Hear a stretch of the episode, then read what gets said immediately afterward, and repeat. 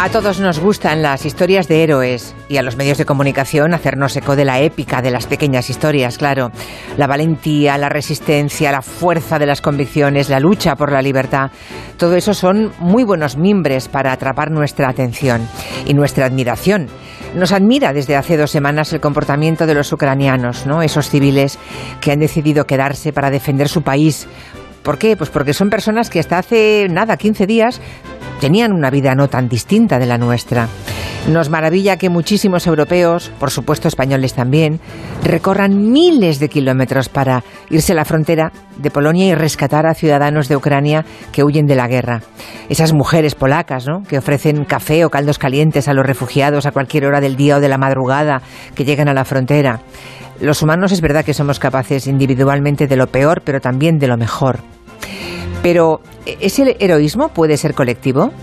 Aplaudimos a los héroes desde el sofá.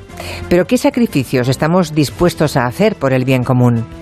Y me refiero al día a día. O sea, quedarse sin vacaciones, apretarse el cinturón, o poder irse de fin de semana, porque no se puede pagar lo que vale la gasolina, renunciar a beneficios empresariales, renunciar a subidas de sueldo, a pagar la calefacción como ha dicho esta mañana Josep Borrell. La primera cosa que tenemos que hacer es cortar el cordón umbilical que une nuestra economía con la rusa y eso requiere medidas macroeconómicas y también, también pide que los ciudadanos europeos bajen la calefacción de sus casas.